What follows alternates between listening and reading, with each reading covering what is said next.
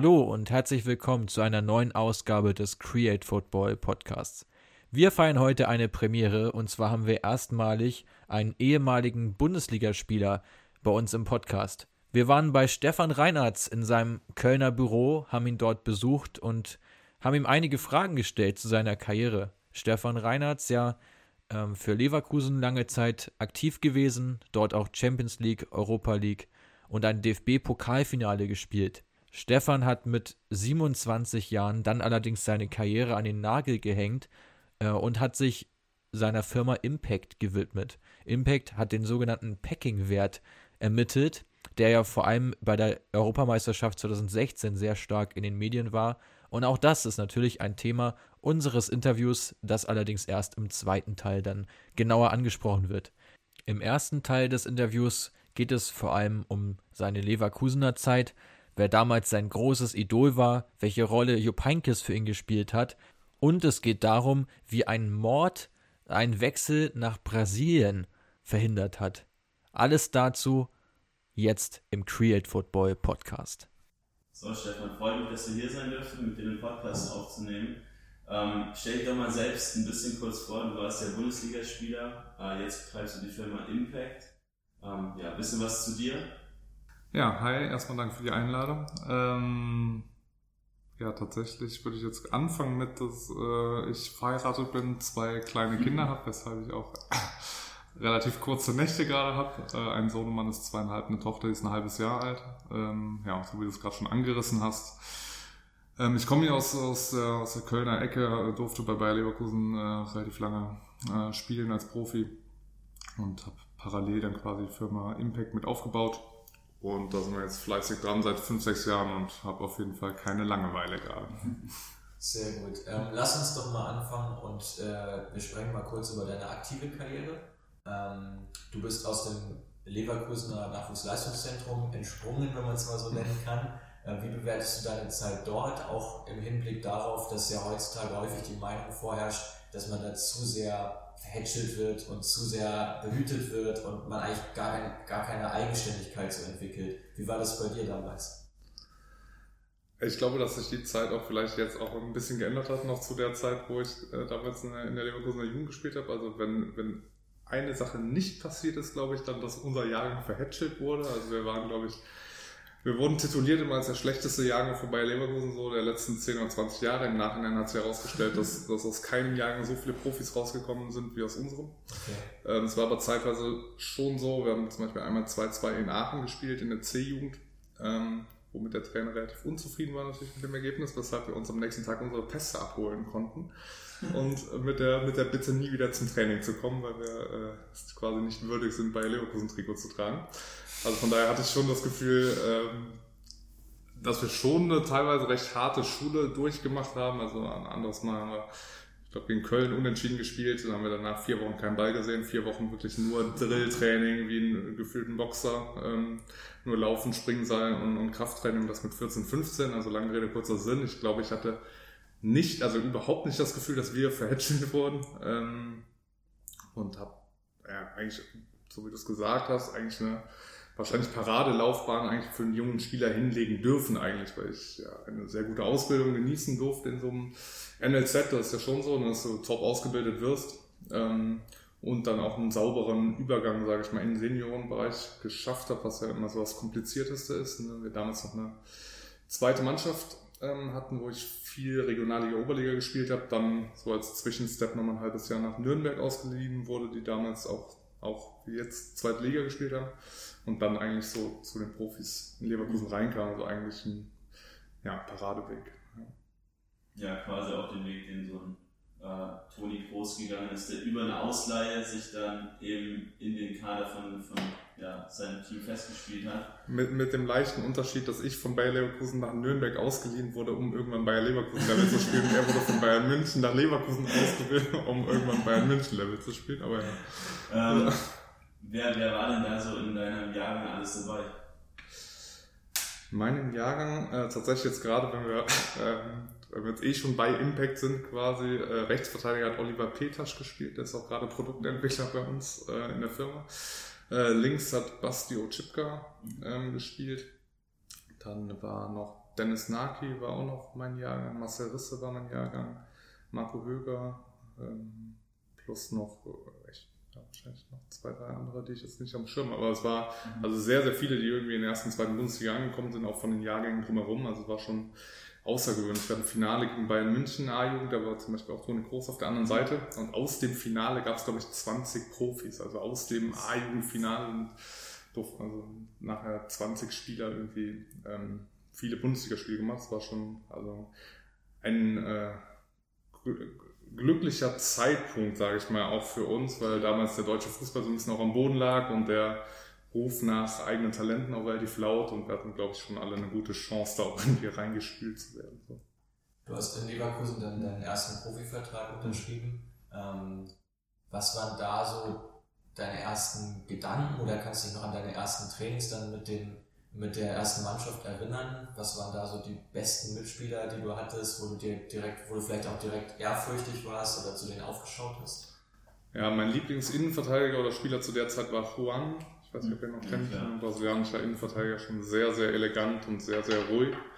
Ähm, da war ich gerade 17, habe mein erstes Training gemacht, da war er noch in seiner, einer seiner letzten Saisons in Leverkusen. Das war schon, war schon top. Ähm, als ich den Vertrag unterschrieben habe, natürlich stehen da auch Zahlen drin, äh, was natürlich schon auch schon noch interessant ist, wobei der erste Vertrag waren, glaube ich, 4000 Euro im Monat, also ja auch schon, schon gutes Geld, aber ja noch kein Profivertrag in dem Sinne, ne, auch wenn es irgendwo draufsteht, aber da habe ich mich am meisten darüber gefreut, dass ich wusste, dass ich im Prinzip damit das Recht habe, jetzt, ich glaube, es war noch dreieinhalb Jahre, dreieinhalb Jahre an einem Profitraining teilnehmen zu dürfen.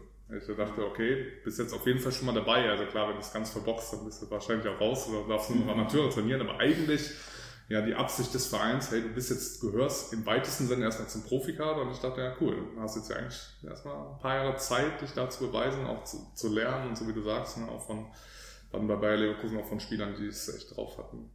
Ja, Michael Ballack, Simon Rolfes, waren da ja so deine Konkurrenz dann auf einmal im Mittelfeld, sag ich mal. Ja, zum Glück Michael Ballack nicht zu seiner besten Zeit. Das hätte ich nicht als Konkurrent wahrgenommen, aber, oder eher mich nicht, so rum. Ja. Ja, wir hatten schon eine gute Mannschaft. Also auch in meiner ersten Saison, die ich äh, gespielt habe, wahrscheinlich die, die, die, leichteste Mannschaft für einen jungen Spieler, um, um sich reinzufinden. Hinter mir hat nämlich Sam Jüppier gespielt, vor mir Stefan Kiesling, äh, rechts neben mir Toro Vidal, links neben mir Toni Kroos. Also du, wenn du es dann nicht schaffst, dann hast du es auch wirklich nicht verdient. So. Ja, was folgte, war dann die äh, Ausleihe nach Nürnberg, mhm. wo du zu viel Spielpraxis gekommen bist, ja. bist in ein neues Umfeld reingekommen.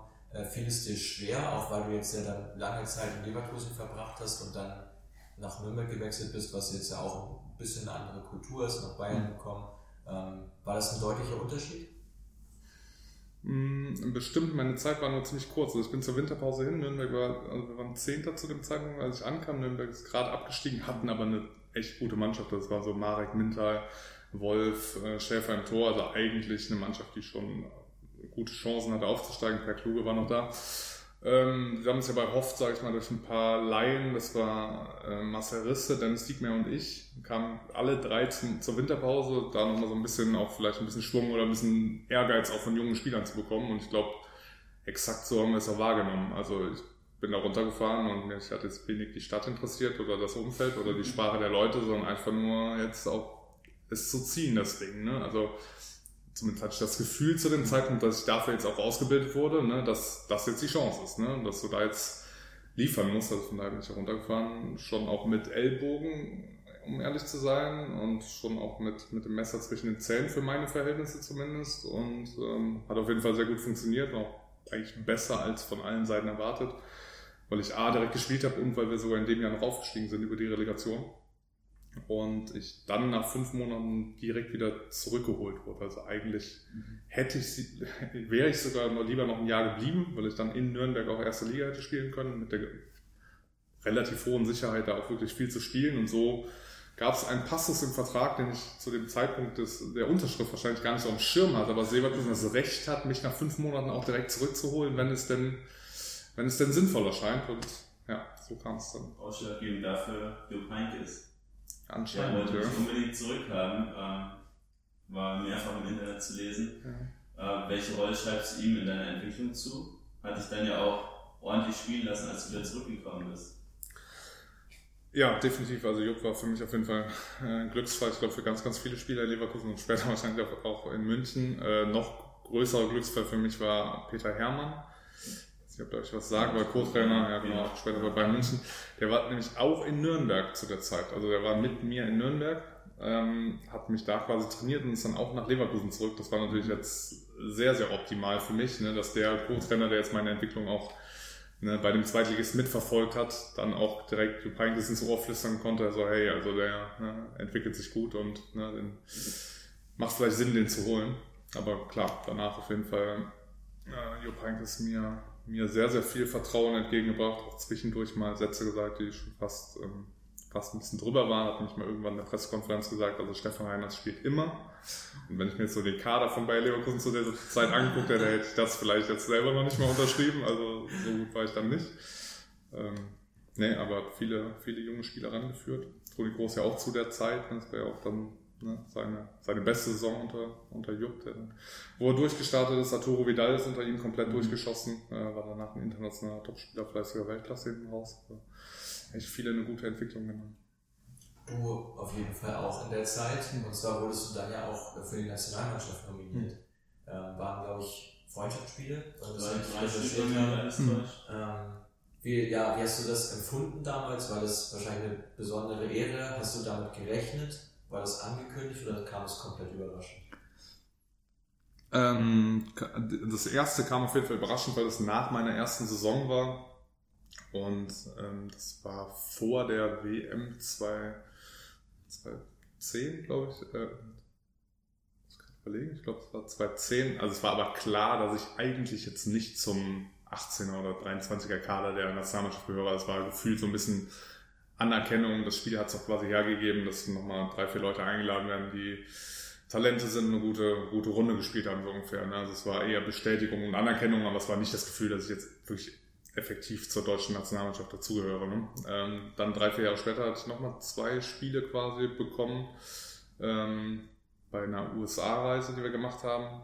Ähm, das war davor mit einer meiner besten mit einer meiner besten Saisons. Also von daher habe ich zumindest mir Hoffnung gemacht, dass ich zumindest im erweiterten Kreis ein bisschen auftauche.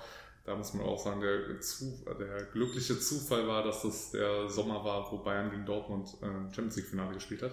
Und damit natürlich die ersten 15 Spieler gefühlt aus der Nationalmannschaft rausgefallen sind. Also von daher äh, freue ich mich darüber, dass ich die äh, drei Spiele auf der Uhr habe, aber auch mit dem vollen Bewusstsein, dass ich jetzt nie wirklich zu einem 18er Kader dazugehört habe und es auch jetzt nicht unbedingt verdient gehabt hätte, ehrlich gesagt. Also nicht enttäuscht, dass du keine WM, EM oder eine Qualifikation spielen konntest? Ja, also hätte ich sicherlich gerne, aber es hat sich jetzt auch nie so angefühlt, als wäre das jetzt unberechtigt, dass ich das jetzt nicht ähm, ja. spielen durfte. Also dafür war auch, muss man auch sagen, die Mannschaft war auch echt, also zu den Zeiten auch wirklich sehr gut besetzt, dann das Mittelfeld und so. Ähm, also es hat sich schon für mich so angefühlt, als ob ich schon einiges aus meinem Talent rausgeholt habe und dann mit gehobenem Bundesliga-Level in den besten Jahren das dann auch irgendwo ähm, ja, ausgereizt war, sagen wir mal so. Lass uns gerne weiter über deine Bundesliga-Karriere sprechen. Und zwar haben wir auch unsere User befragt, unsere Community von Create Football, was sie gerne von dir wissen wollen. Mhm. Und eine der Fragen war, ähm, wie du die Stimmung wahrgenommen hast in den Stadien und wo du das Gefühl hattest, dass die am mächtigsten war. Mhm. Vermutlich, ich vermute mal nicht, dass es ein Heimspiel war, um das mal vorsichtig auszudrücken. Außer Heimspiel Nürnberg, wo wir aufgestiegen sind, hatten wir außergewöhnliche ja. Stimmung. Ähm, ja, wahrscheinlich wenig Überraschung jetzt, aber ich finde Dortmund schon außergewöhnlich. Ähm, insbesondere Dortmund äh, unter Klopp, ähm, weil halt einfach die Intensität des Spiels, äh, wenn du gegen so eine Pressing-Mannschaft spielst und unter Klopp war es halt dann schon brutal. Also hat halt einfach das Gefühl, dass du gar keine Zeit auf dem Feld hast, ne, dass du nur Stress hast eigentlich und wenn dann noch so 80.000 ja, schwarz-gelb irgendwie so eine Dauerbeschallung haben, hat es sich einfach angefühlt wie ja, weiß nicht, wie am Jahrmarkt, also wie auf der Achterbahn, wo du erstmal so, okay, es ist Halbzeitpause, erstmal ja. zweimal atmen und mal, was ist jetzt eigentlich passiert, wie steht's, so ungefähr, ne? ähm, ja, von daher finde ich das, also, ist ja auch tatsächlich in Deutschland ähm, außergewöhnlich, also sind ja da echt sehr verwöhnt mit guter Stimmung, ne? Wir haben auch viele viele internationale Spiele gehabt oder so, oder wenn du dann bei Chelsea spielst, dann ähm, darf man sich ja nicht immer davon leiten lassen, dass die englische Fankultur ist bestimmt sehr, sehr gut, aber die Stimmung in deutschen Stadien ist halt dann schon außergewöhnlicher eigentlich. Ne? Von daher. Ja, das wäre meine Anschlussfrage gewesen, ob du international mal was Ähnliches erlebt hast, ob da auch irgendein Spiel dabei war, wo du dir heute noch denkst, da war es richtig wild. Ja, tatsächlich hatten wir Aris Saloniki. Ja, das war auch so. Ja. Oder, ja, Griechen. Also oh, ich hoffe jetzt Griechenland. Ja, oder ich bin, ja. oder ich bin beim falschen, oder ich bin beim falschen Verein. ähm, da war ein Stadion in der Stadt, Abendspiel, Euroleague-Spiel, es ist auch 0-0 ausgegangen, also das Spiel war echt traurig an sich. Ähm, aber du hattest halt erstmal Bengalos so im ganzen Stadion, ne, und es war einfach nur total, total wild, als wir aus dem Spielertunnel rauskamen vor dem Spiel, um nur eine Platzbegehung zu machen, haben wir gefühlt zwei, zwei ähm, äh, ja, genau, zwei Feuerzeuge am Kopf. Also von daher, das war schon, das war schon tough. Also war alles, alles cool. Ähm, aber sowas gibt es ja dann in Deutschland nicht, ne? Mit, mit, also zumindest nicht in dem Maße, dass es, dass es erlaubt ist und dass es geht und dass es durchgeht. Also, Kleiner ja. Funfact zu Saloniki. Ich habe da ja. mal ein Video gesehen, dass selbst beim Basketball Pyrotechnik gezündet wird. okay. In der Halle wohlgemerkt. Ja. Ähm, also die sind da, glaube ich, besonders fanatisch, die Fans. Ja. Mich gar nicht so, dass es da eine ähnliche Erfahrung war, die du gemacht hast. Ja, glaube ich. Ähm, schließt so ein bisschen an die. Ja, ich, aber es ist ja schon was, was einen als Spieler auch heiß macht, oder? Also, außer, außer im wahrsten Sinne Sinne des Wortes, außer, also, es gibt mit Sicherheit auch, auch Spieler, die jetzt nicht so auf Pyrotechnik stehen, aber äh, wenn ich persönlich auf so einem Feld stehen würde und da wird außenrum richtig gezündet und da ist eine, eine ordentliche Stimmung, würde mich das nochmal mehr anpeitschen. Ja, definitiv. Und äh, das Problem ist, du kommst auch nicht davon los. Also wenn, wenn es dann irgendwann nicht mehr so ist, dann fällt es dir einfach schwer, dich zu motivieren. Ne? Also am Anfang, also ganz am Anfang brauchst du es ja gar nicht für die Motivation, weil du ja so viel Eigenmotivation mitbringst, äh, dass es, dass es im Zweifelsfall wahrscheinlich egal ist. Aber dann, wenn du es dir einmal, ne, wenn du es einmal gewöhnt bist, dann fand ich es danach sehr, sehr schwer, ohne jetzt irgendeinem Verein dann zu nahe zu treten, der dann meinen ersten Bundesliga spielt, aber du vor 12.000 Leuten dann nur noch spielst und denkst so, pff, ja, also bockt mich jetzt irgendwie nur so mittel. Ne? Also ja, also man, man gewöhnt sich da sehr, sehr schnell dran und recht. Denkst du, dass dann diese Aussagen der Spieler jetzt während äh, Corona auch dann berecht oder gerechtfertigt waren, indem dann irgendwie gesagt wurde, ich kann mich ohne Fans nicht richtig motivieren? Hast du es so gelesen, also so wahrgenommen? Äh. Ich habe es mehrmals, also nicht, dass es direkt so gesagt ja. wurde, aber dann schon so durch die Blume, dass na, natürlich Fans motivierend sind, aber ich finde, wenn ich so viel na, Geld verdiene ähm, und den Job Fußball ausüben kann, finde ich es ein bisschen ja, schwach, es dann darauf zu schieben, dass dann in Dortmund 4-0 gegen Hoffenheim verliert, weil man sich nicht mehr richtig motivieren konnte ohne Zuschauer. Hm. Also ich habe ich es gar nicht so sehr gelesen, dass, dass es da irgendwie viele Meldungen gab. Also ich kann dir tatsächlich sagen, dass Geld nicht motiviert. ähm, also in, die Kausalität ist auch meistens andersrum. Ne? Also erst Motivation, dann Geld, aber Geld hält die jetzt nicht hoch. Man gewöhnt sich daran, dass man einfach jeden Monat viel Geld irgendwie dann aufs Konto, Konto bekommt. Ich, ich habe persönlich den Eindruck, ehrlich gesagt, dass die Spiele sehr gut waren und dass, dass die Intensität auch sehr, sehr hoch war. Also ich war ehrlich gesagt überrascht, dass die zumindest lange Zeit ähm, ähm, in der Saison, also in der Corona-Zeit auch, dass, dass die Spiele so gut waren, dass so viel gesprintet wurde, dass, also, dass die Spiele echt gut waren. Bin da bei dir jetzt letztes Spiel Borussia Dortmund. Wahrscheinlich schenken sie es nicht 0-4 ab mit 80.000 äh, im Rücken. Ähm, fällt wahrscheinlich ein bisschen, bisschen schwerer. Aber ich, ich kann es ihnen jetzt auch nicht ganz verübeln, sagen wir mal so. Ja. Ähm, welcher Moment hat dich denn in deiner Profikarriere am meisten geprägt? War das, als es äh, in Ingolstadt, als in Ingolstadt dein Name skandiert wurde? Oh Gott, das war aber danach. Ne? Mhm. Das war danach. Also wir haben es nur in der Vorbereitung einmal gelesen, dass du es im so. Interview, glaube ich, erwähnt hattest und äh, wissen, glaube ich, selber nicht genau, was da Ach so. Ja, nee, das war, das war, äh, das war, äh, das war nach meiner aktiven Karriere. Es war vor zwei, drei Jahren, war Leverkusen fast in den Abstiegskampf eigentlich reingerutscht und ähm, da bin ich mit dem Bus nach Ingolstadt mitgefahren zum Spiel, äh, weil es da war vorletzter Spieltag oder so und die mussten was holen. Und da haben die Fans meinen Namen skandiert. Das war mir ehrlich gesagt in dem Moment unangenehm, weil alles wichtiger war nur nicht, dass jetzt ich auf der Tribüne sitze, sondern halt, dass die Mannschaft einen Punkt holt. Ne? Ähm, ähm, am meisten geprägt, also tats tatsächlich fand ich jetzt erstes, erstes Tor schon was außergewöhnlich Positives und das erste Mal ausgepfiffen werden von eigenen Fans, was Negatives, was einem auch, was mir auch hängen geblieben ist. Ne? Wann war das? Ja, das war in der zweiten oder dritten Saison in Leverkusen, die jetzt nicht, die insgesamt schon nicht so glücklich lief, ich auch sicherlich nicht gut gespielt habe. Ähm, und es trotzdem, man empfindet das als Spieler, der aus der eigenen Jugend kommt und zumindest schon Bundesliga auch nachgewiesen hat auf einem gewissen Niveau oder so, empfindet man es eher als ungerecht quasi, ne? wenn man so denkt, so hey, also bin jetzt kein 32-jähriger Söldner, der gerade seinen Vertrag aussetzt, sondern ich mhm. spiele in dem Verein, seit ich 10 bin. Ne? Also ich habe an mehr Tagen in meinem Leben bei Leverkusen Trikot angehabt als, äh, als nicht, so ungefähr. Ne? Also, aber gehört dazu. Ging es ne? denn nur gegen dich direkt oder ging es ganz das, In dem konkreten Spiel jetzt tatsächlich nur gegen mich. Ähm, aber ja, ist. Was ich? Hat sich so anscheinend ergeben, dass ich da auserkoren wurde. Es gab auch schon viele, viele Spieler, die das mal getroffen haben. Was ich mir auch vorstellen könnte, dass dich deine ganzen Verletzungen jetzt auch im mhm. Hinblick auf die Zeit nach deiner Karriere ziemlich geprägt haben, indem man einfach dann vielleicht merkt, wie wichtig einfach so ein gesunder Körper ist und mhm. dass es halt zum Beispiel wichtiger ist als Geld. Mhm.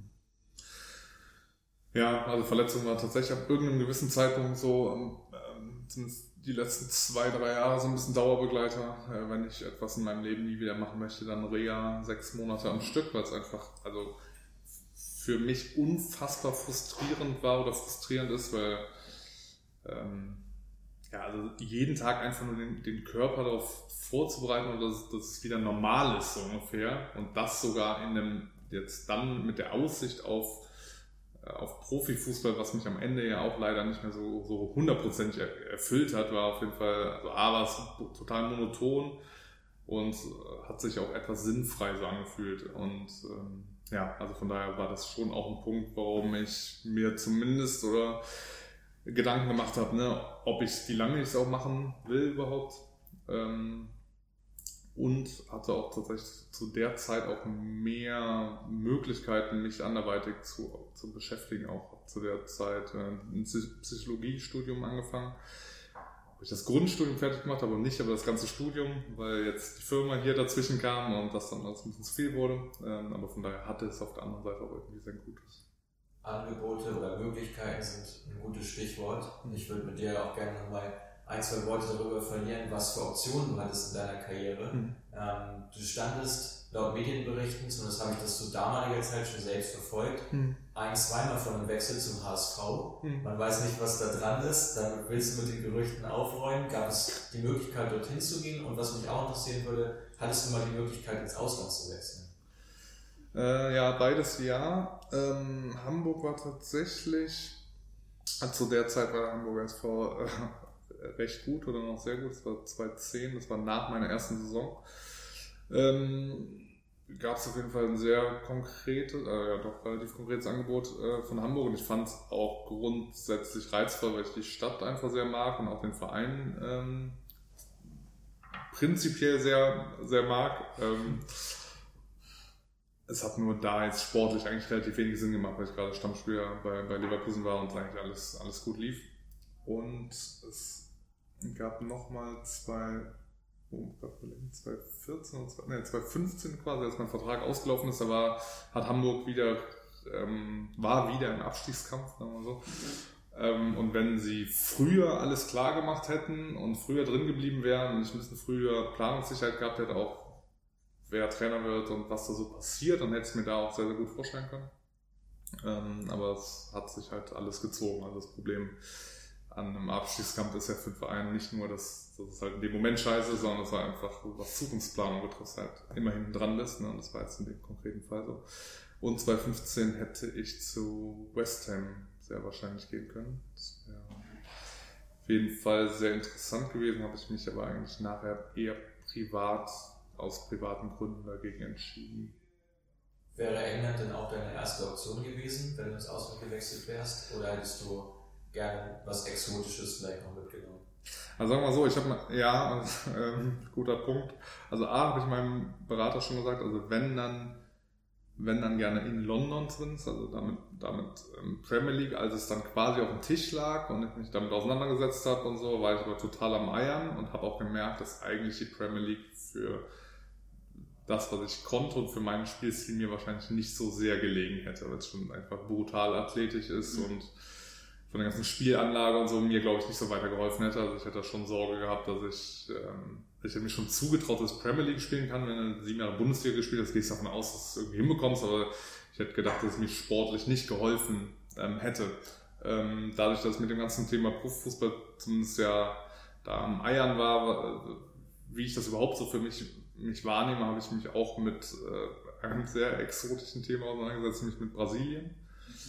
Okay. Ähm, ja, halt jetzt natürlich sportlich nicht den, ganz, ganz großen Effekt oder Reiz, Reiz gehabt, aber ich hätte es jetzt einfach als Lebenserfahrung natürlich cool gefunden. Das Niveau ist natürlich schon, schon okay. War mit meiner äh, jetzt Frau auch unten äh, tatsächlich was ein, ist ein bisschen unglücklich gelaufen, sagen wir mal so. Es gab einen deutschen, deutschen Spielerberater zu der Zeit, ähm, der, der ähm, in Rio saß und wir hätten ihn treffen sollen, direkt am Anfang. Ist aber zwei Tage vorher erschossen worden. Ein Eifersuchtsdrama, Eifersuchtsdrama mit irgendwie seiner Ex-Freundin oder irgendwas. So, das heißt, erste, erste Erfahrung quasi in dem Land, auch wenn du äh, kannst jetzt nicht sagen, dass es repräsentativ ist, aber erste, ja, erste Erfahrung, du fliegst mit der Freundin hin, willst dir was angucken, willst einen treffen und du hörst, okay, der ist jetzt erschossen worden gerade. Denkst du, ja, okay. Dann war das so eher gefühlt vom Tisch. So. Aber mal konkrete Angebote auf dem Tisch aus Brasilien und wie kam es, also war wirklich für der Spielerberater der ausschlaggebende Punkt, dann zu sagen, wir gehen nach Brasilien, weil es ja äh, bis auf ähm, Baum Johann war, glaube ich, hm. noch kein Deutscher je in der brasilianischen Liga unterwegs. Ähm, nee, also die, die kommen ja auch nicht auf dich zu, ne, weil die ja also jetzt gar nicht auf dem Schirm hätten, dass jetzt ein Bundesligaspieler, so wie du sagst, überhaupt sich vorstellen kann, unten zu spielen. Also von daher müsstest du ja sowas schon so ein bisschen proaktiver selber einfällen. Mir ging es aber im ersten Step erstmal darum, eine, eine Erfahrung, also ein Gefühl für das Land zu bekommen, ein Gefühl für die Vereine und so. Und da wäre jetzt der deutsche Berater auf jeden Fall schon mal hilfreich gewesen als Ansprechpartner. Ähm, aber dadurch, dass es halt ja, so, auch von der Tagesaktualität so scheiße gelaufen ist, hat sich halt irgendwie sagen gefühlt so. Also irgendwie war es gefühlt vom Tisch einfach dadurch. Ne? Aber ich hätte es trotzdem potenziell, potenziell interessant gefunden. Ja, dieses Karriereende, du hast es schon angesprochen, mit hm. 27 hm. äh, gibt auch wenige Spieler, glaube ich, die so früh ihre Karriere beenden. Hm. Bei dir lag es auch mit in den Verletzungen, oder? Oder, oder, ja, was, oder was ja. dieser mentale Aspekt, dass du dich nicht mehr so richtig damit identifizieren konntest mit Ja, also, also eher letzteres als ersteres, wobei ich ersteres, ähm, also ist, also ist quasi ja, also du musst es ja in irgendeiner Art und Weise ähm, kommentieren quasi, wenn du sowas machst, mit 27 hinzuschmeißen und äh, nach, nachdem ich mich habe beraten lassen, was, was, ähm, was da so sinnvoll ist, was man da sagt oder besser nicht sagt, war es zumindest. Ähm, also haben mir alle dazu geraten, auf jeden Fall irgendwas noch mit reinzunehmen, was, was der Autonormalverbraucher auf der Straße versteht, weil er, weil er es seltsam finden würde, wenn ein 27-Jähriger einfach sagt, so wie du, so es eigentlich gerade schilderst, hey, ich habe eigentlich das Gefühl, dass ich mich in diesem Job, also mich mit dem Job nicht mehr identifiziere, das Gefühl habe, dass ich hier nicht weiterkomme und irgendwie jetzt keinen Sinn daran sehe, etwas, was ich jetzt sieben Jahre mache, das jetzt zwölf Jahre lang zu machen. Also das Gefühl, dass irgendwie ein bisschen festgefahren war, ich auch in meiner Motivation jetzt irgendwie da jetzt nicht mehr bei, bei 100% lag. Also das war der eigentliche Grund, aber ich habe es in der damals an Pressemitteilung haben wir schon noch mit reingenommen, okay, viel verletzt gewesen und will es jetzt körperlich quasi nicht ausreizen. Das war eigentlich eher ein vorgeschobenes Argument, damit, äh, damit mich nicht alle Fragen angucken, ob alles in Ordnung ist quasi. Aber hast du da Hintergründe oder kannst du da ein bisschen erläutern, oder weißt du es vielleicht auch selbst gar nicht, warum diese Motivationsprobleme da waren und diese ja, Unlust auf den Fußball, sag ich mal? Weil du arbeitest ja jetzt nach wie vor im Fußball, ja. aber es scheint dich ja in der Bundesliga nicht mehr so richtig ja, gejuckt zu haben.